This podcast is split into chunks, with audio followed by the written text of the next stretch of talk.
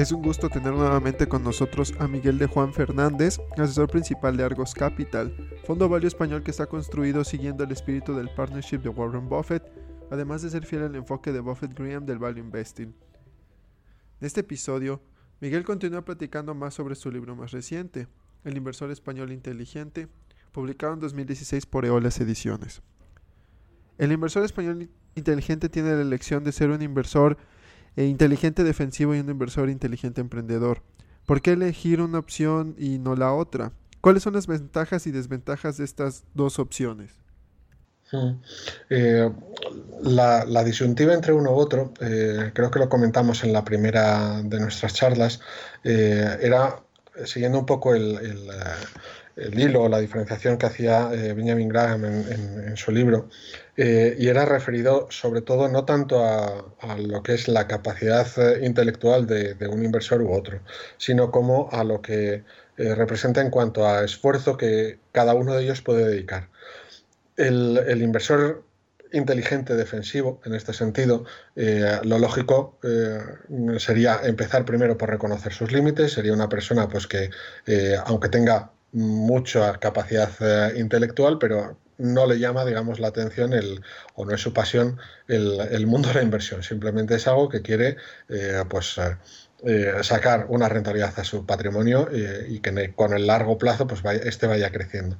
Entonces, realmente lo que sería sería, pues, la típica persona eh, que nos podemos encontrar en cualquier eh, lugar del mundo que se dedica a su pasión, sea su trabajo pues ser eh, periodista, ser abogado, ser ingeniero, o ser médico o ser un agricultor o un ganadero y que el, mundo de la inversión lo ve como complementario, digamos, a lo que es pues la gestión de su patrimonio.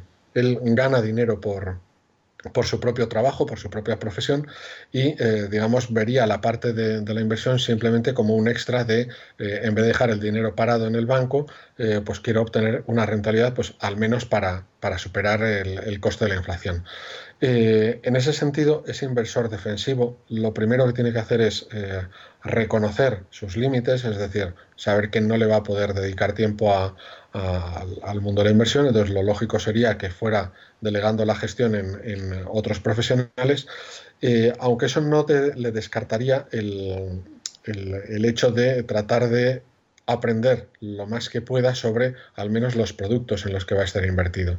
Eh, generalmente pues siempre le van a asesorar, siempre le van a recomendar y se supone que le van a explicar los pros y contras de cada uno de los productos a la hora de invertir, pero eh, no, es, eh, no es su punto fuerte, por decirlo de alguna forma. En ese sentido, este inversor defensivo, lo lógico es, primero, eh, como hemos recalcado en, los otros, en las otras ocasiones que hemos hablado, es sobre todo conocer cuál es su, su círculo de competencias, saber mm, cuáles son sus conocimientos. Pues hemos puesto muchas veces el, caso de la típica persona que simplemente conoce un plazo fijo o que conoce los activos monetarios. Eh, bien, pues si de momento no sabe nada más, lo lógico es que eh, asuma el eh, perder posibles rentabilidades vía otro tipo de inversiones, pues por ejemplo la bolsa, pero saber que donde está invirtiendo sabe en qué está invertido su dinero, sabe cómo puede funcionar ese producto y sabe los riesgos que puede tener ese producto en, un determinado momento. Cuando ya estamos hablando de, que ese inversor mm, ha dado los pasos iniciales, es decir, vale, pues eh, mi dinero ya lo mantengo invertido en aquellos productos que conozco. Eh, son cuatro y a partir de ahora, ¿qué es lo que me queda? Eh, ¿Aguantarme toda mi vida con este tipo de productos monetarios? Pues posiblemente no. Lo que tiene que hacer es saber que hay otras alternativas en las que puedo obtener mayor rentabilidad, sobre todo en el largo plazo. en este sentido, su labor sí que viene derivada por su responsabilidad a la hora de tratar de aprender más. Eh, no lógicamente de pues, cómo se analiza una compañía o cómo se analiza eh, un bono de inversión, pero sí en cuanto a lo que es la historia, por ejemplo, del mercado de renta variable o del mercado de renta fija, una historia eh, detallada, pero sí en cuanto a lo que representa en cuanto a rentabilidades. pues una cartera típica de eh, bonos gubernamentales eh, de 7 8 años en cartera, pues más o menos viene a generar una rentabilidad promedio de, imaginemos, el 6%, con una volatilidad más o menos de la que sea. Asumiendo esos escenarios, él puede ir entendiendo que una parte de su patrimonio, que en estos momentos está solamente invertida en letras, pues no le va a pasar nada por ir entrando, ir mojándose un poquito en otro tipo de eh, productos de renta fija a más mm, plazo.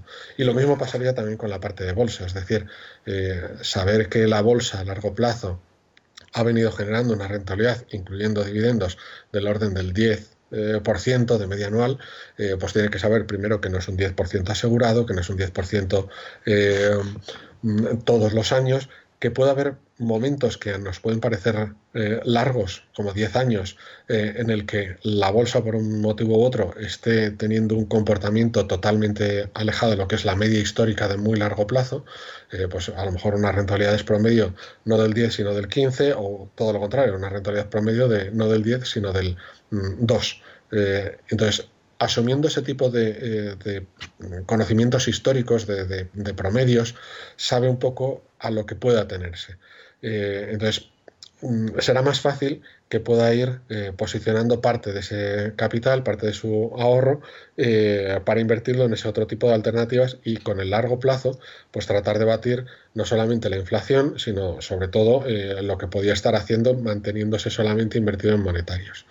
Cuando hablamos, por ejemplo, de, un inversor defensivo, perdón, emprendedor, lo que estamos hablando ya es de alguien eh, en el que más o menos inteligente, pero eh, que sobre todo tiene las ganas o el esfuerzo y debería tener el, carácter para, poder aguantar los, eh, los, sustos del mercado.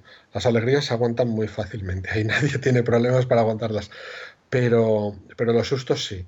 Eh, y por susto no me refiero solamente a que haya una crisis y veamos año y pico, dos años eh, de mercados eh, bajistas y además cayendo fuerte, sino, sino que incluso en mercados alcistas, en mercados laterales, estemos viendo cómo una compañía en la que acabamos de invertir eh, pues está cayendo, no hay forma de ver por qué no para de caer y sigue cayendo, sigue cayendo, sigue cayendo. Eh, es en esos momentos en los que te sientes un poco tonto, dices, Dios mío, me he equivocado, he metido la pata, que es lo que se me ha pasado por encima, que es lo que me he dejado de, lado a la hora de hacer el análisis. Entonces, eh, insisto, el inversor emprendedor, eh, siguiendo digamos un poco la, terminología del libro eh, que hace referencia a, Graham, eh, mm, su peso principal es en la capacidad de esfuerzo o de dedicarle horas. Es decir, en, en, su caso la inversión no debería ser un hobby, sino que debería ser su profesión, debería ser su vida, debería dedicarse a ello. Afortunadamente lo bueno del mundo válido es que eh, nuestra labor o nuestro trabajo es leer. Entonces, si es alguien a quien le encanta leer y leer de compañías, aprender de empresas nuevas, eh, pues casi todos los días, pues la verdad es que es un trabajo que se lleva muy bien, es muy, muy cómodo. Eh, yo no tengo vacaciones, pero es que no las necesito porque disfruto prácticamente todos los días de, mi trabajo, de tratar de encontrar alternativas para que los inversores del fondo, los argonautas, pues eh, eh, podamos ganar eh, dinero con cada una de las decisiones que, tomamos. No siempre ocurre, pero al menos es la intención. Entonces, al final, la diferencia entre el inversor defensivo del inversor emprendedor no es tanto ni de, lógicamente, ni de capacidad intelectual, sino como de capacidad a la hora de qué tiempo tenemos intención de dedicarle. Si la intención es eh, dedicarnos a ello, lo lógico es eh, pues que nos concentremos en tratar de saber cuanto más mejor de no solo de las compañías, sino de, cuál es pues, la historia del mercado, de cuáles son eh, incluso situaciones de, anécdotas, sobre todo porque te dan una visión de... Mm, era Mark Twain quien, quien, lo comentaba, y la historia no se repite pero rima. en este caso, eso sucede muy, continuamente. Eh, en muchas ocasiones te encuentras con situaciones y dices, a mí esto ya me suena. No es un déjà vu, es eh, algo que ya, ya has vivido, pero, eh, pero sí se parece en según qué circunstancias a otras situaciones en las que sí que has estado presente con una situación, con una empresa o con otra.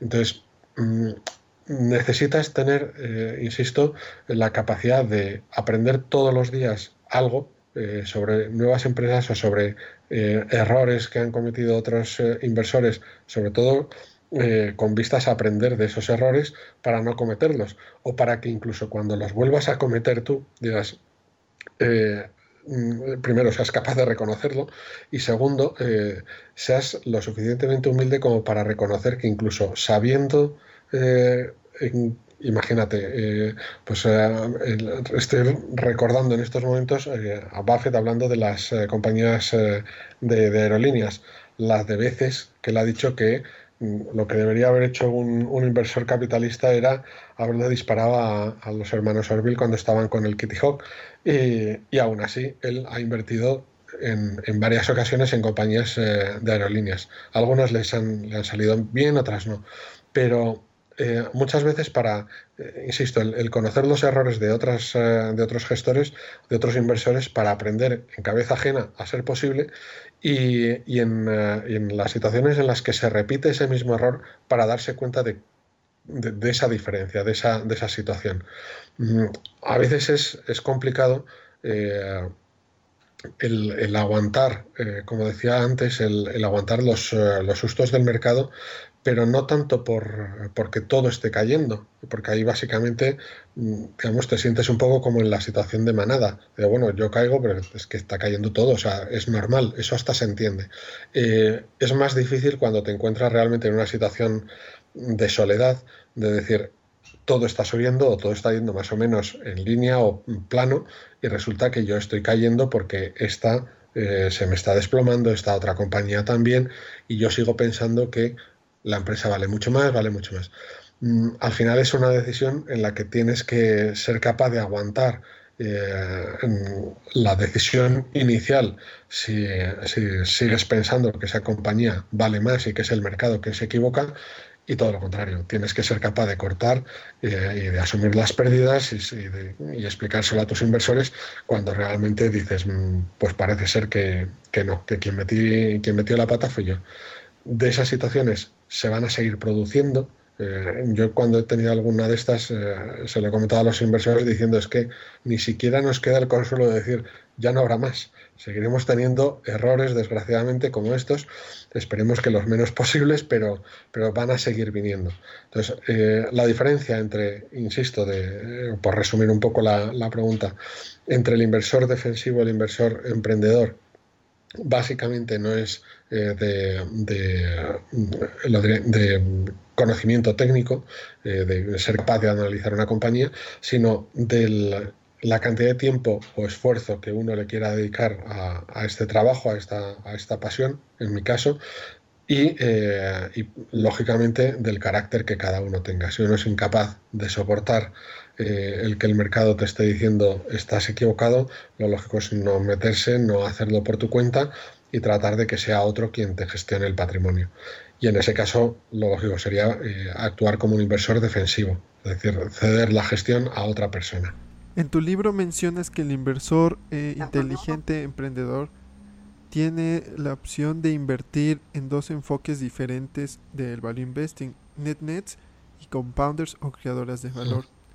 ¿Cuáles son las características de estos dos enfoques de inversión? Mm, las NetNet típicamente son las eh, que solemos asociar a, Benjamin Graham. Eh, son las que pues, comúnmente se están denominando también como operaciones o, una inversión en, deep value. Eh, no me gusta tanto la, mm, diferencia en, del nombre del deep value porque da la sensación de que eh, el valor profundo realmente son estos, es como si fuera eh, una guerra que no, me gusta nada entre quién es más puro a la hora de ser inversor value, si los que buscan inversiones compounder o los que buscan inversiones eh, tipo NetNet. Las NetNet obviamente son compañías pues, del estilo, como decía al principio, de, Benjamin Graham, de, asociadas a él, mejor dicho, pues son, suelen ser compañías Mm, pues de una operativa eh, a nivel de negocio pues más o menos mediocre, mm, posiblemente con, circunstancias eh, eh, empresariales pues más o menos complejas de, pasar por una situación a lo mejor de reconversión y sobre todo lo que las distingue es que están tremendamente mm, baratas en cuanto al presente. Es decir, si Graham decía en, el primero de sus artículos de 1932 para la revista Force, o creo que fue Force, eh, en la que venía a decir que el 30% de las compañías cotizadas en aquel momento en la bolsa americana eh, estaban cotizando por debajo de su valor eh, mm, circulante neto. de ahí lo de net net. Es decir, con el, nos olvidamos de lo que es el activo fijo, con el circulante pagamos todas las deudas y aún así eh, todavía nos salen mucho más baratas en, mercado que, lo que ese circulante limpio de deuda nos, refleja. Eh, son compañías que a largo plazo, eh, pues posiblemente no merezca mucho la pena tenerlas, que sean más fácil el, ir rotándolas.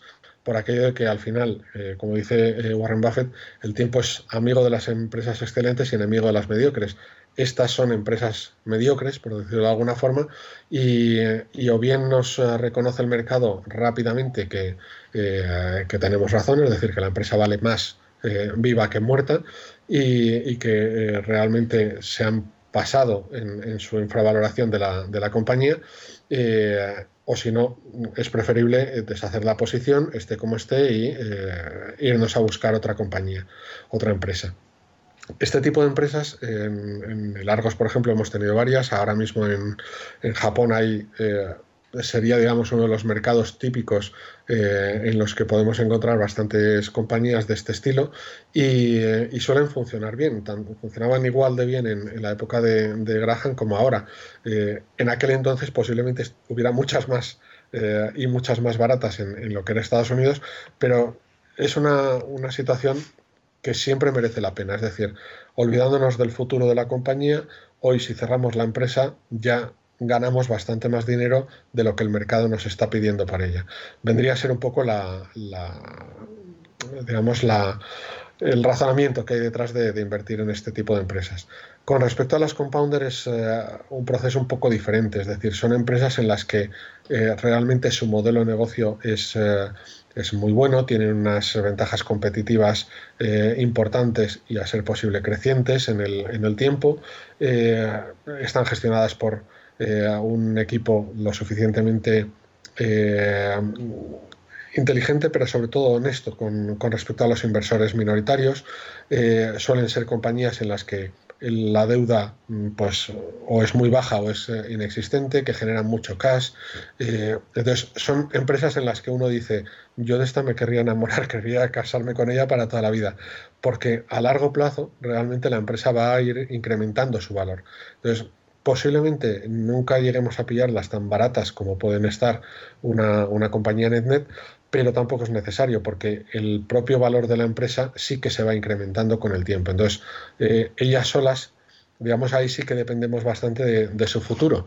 Eh, al ser compañías excelentes, su futuro suele ser brillante y, nos suele dar un, muy buen margen de seguridad creciente. Eh, con las compañías NetNet, el margen de seguridad, digamos, es a fecha de hoy a fecha de hoy es un billete de 100, no me va a crecer, no me va a dar 20 eh, euros eh, a mayores el año que viene, pero que ese billete de 100 hoy posiblemente lo estemos comprando por 50, por 40, por 30, por 20. Entonces merece la pena simplemente porque aunque el, el futuro de esa empresa no nos importe, el presente ya es mucho mejor que lo que el mercado está descontando. Eh, recuerdo, por ejemplo, el caso de, ArcelorMittal, que es una de las posiciones eh, actuales del, de Largos eh, que más peso tiene, y fue una compañía pues casi de este estilo, es decir, el valor liquidativo en, su día, te hablo antes del contra split, era de, perdón, el valor liquidativo, no, el valor contable era de 15 euros por acción y la estábamos comprando a 3,45 aunque realmente el neto contable, el valor en libros, no fuera los 15, sino que fueran 5, el margen seguía siendo muy superior a, los 3,45 que el mercado pedía. Eh, lógicamente, la operación ha salido redonda porque ha salido estupenda y ahora está cotizando muy por encima de eso. Eh, en compañías eh, compounder, mm, no te tienen por qué dar la razón tan rápidamente, no es tan fácil tampoco que te la den, pero sí es cierto que eh, mantenerte con ellas a largo plazo, digamos como que hace menos ruido, no todos los años te sube un 80% ni te sube un 50%, pero va subiendo de forma eh, paulatina. Y si al final te pasas 10 años y dices, pues mira, esta compañía, desde que empecé a comprarla hace 10 años hasta hoy, me ha generado rentabilidades promedios del, del orden del 20%, es una empresa que te ha generado mucha rentabilidad, posiblemente más en la que, eh, que otra, en la que en un periodo de tiempo muy corto le has obtenido una rentabilidad apabullante del 100, del 200%, pero que hayas cortado ya y la hayas vendido en su momento. Entonces, son complementarias. Eh, a mí esa guerra, insisto, no me gusta nada. De hecho, yo en el libro eh, explico y, digamos, trato de dar las, las citas de, de, los dos, en la que Graham, por ejemplo, reconocía que su mejor inversión, la que más rentabilidad había generado, había sido una en la que había invertido de forma tipo, compound, eh, tipo compounder y, por el contrario, las compounder, que es eh, lo típico que asociamos a, Warren Buffett o Charlie Munger, de empresas de calidad, y mantenerlas durante mucho tiempo, pues eh, ponía, por ejemplo, eh, una, una, cita o, los casos en los que Buffett había comprado empresas del otro estilo. Mm, insisto en que son inversiones complementarias. Yo, mm, mi punto de vista es, a mí no me preocupa dónde pueda ganar dinero. Si resulta que lo gano con una empresa excelente y que a largo plazo me va a generar mucha rentabilidad, pues eh, fenomenal. Si no encuentro de esas lo suficiente eh, y en cambio sí que me encuentro alguna del tipo NetNet, pues estupendo. No voy a, eh, no, no, pienso que sea lógico el, el, el rechazarlo simplemente porque no pertenece a un determinado estilo. También es cierto, y ahí sí quiero hacer un inciso, eh, que mm, hablando, por ejemplo, Buffett sobre, sobre Walter Sloss, eh, decía que una de las eh, que él no había tenido, te lo digo de memoria, no es, no es textual, pero básicamente era que él no había tenido mucho, mucha influencia sobre Walter Sloss. Y decía, de todas formas, eso es una de las grandes cosas de Walter, es decir, el saber dónde tú eres capaz de encontrar valor para tus inversores, o para ti mismo si estás invirtiendo a nivel particular, eh, es lo principal. Es decir, mm, si eres lo suficientemente mm, ágil, flexible, como se le quiera llamar, eh, adaptable para encontrar valor en, las dos opciones, fenomenal. Que tu nicho de inversión es eh, solamente las empresas compounder, fenomenal también. Que tu nicho es solamente las empresas eh, net, o deep value, como se llaman ahora, pues fenomenal. Lo que no me gusta es la guerra. O sea, yo no le voy a decir a nadie, pues deberías comprarte una NetNet cuando él a lo mejor está encontrando muy buenas compañías a nivel compounder. Ni al NetNet le voy a decir, deberías comprarte unas compounder porque mira qué buenas son. No, no. Mm, mientras eh, sea de una forma honesta, eh, no vean una guerra entre diferentes estilos y demás, mm, yo encantado. Por mi parte, no tengo problema porque, insisto, que yo las veo como complementarias. Pero, pero mm, lo dicho, eh, el que yo las vea como complementarias no implica que eso sea lo que tenga que hacer todo el mundo. Eh, sé que Buffett lo ha hecho, sé que Graham también, pero no, no trato de dar lecciones a nadie en este sentido. Cada uno, digamos, que encuentre valor allí donde lo, entienda que tiene su círculo de competencia, donde entiende que puede encontrar ese, ese margen de seguridad. Que es 100% eh, compañías eh, NetNet, fenomenal. Que es 100% compañías Compounder, lo mismo, fenomenal. El objetivo al final, tanto si es invirtiendo para patrimonio particular como si es, en este caso, para eh, invirtiendo patrimonio de terceros, es la responsabilidad de ganar dinero con ese, con ese patrimonio que nos han, eh, del cual nos han hecho responsables los, eh, los propietarios. Entonces, allá donde lo encontremos el valor, allá es donde tenemos que ir. Mm, da igual los recovecos, los caminos por donde le demos vueltas. Si al final somos capaces de encontrar suficiente valor para los inversores, que es a quien debemos, digamos, esa, esa responsabilidad fiduciaria, eh, es lo que tenemos que hacer. Que alguien lo hace de una forma más recta, otro lo hace retorcida, otro lo hace saltando montañas, otro va por, eh, por debajo del mar, pues que vayan por donde sea. Al final, el objetivo es eh, tratar de obtener valor. lo que sí que insisto es en que no debería haber una guerra. Me duele mucho esa, esa especie de, de guerra entre, entre el mundo value. Miguel, muchas gracias por compartir con nosotros esa magnífica sabiduría que plasmaste en tu libro. Esperemos que nuestros oyentes compren y disfruten mucho tu libro. También esperamos tenerte de vuelta muy pronto. Pues por mi parte, muchas gracias y encantado desde España de, estar otra vez con vosotros. La verdad es que ha sido un placer y para mí ha sido un, tremendo honor el que desde el Muy Global estéis eh, contando conmigo. Eh, un abrazo a todos y en concreto a ti, Ezra, un abrazo y un saludo también. Desde 2017, The Manual of Ideas, ahora MOI Global, está expandiéndose al mercado hispanohablante. MOI Global en español ofrece contenido para inversores hispanos inteligentes. Para conocer más, visita www.moiglobal.com diagonal español.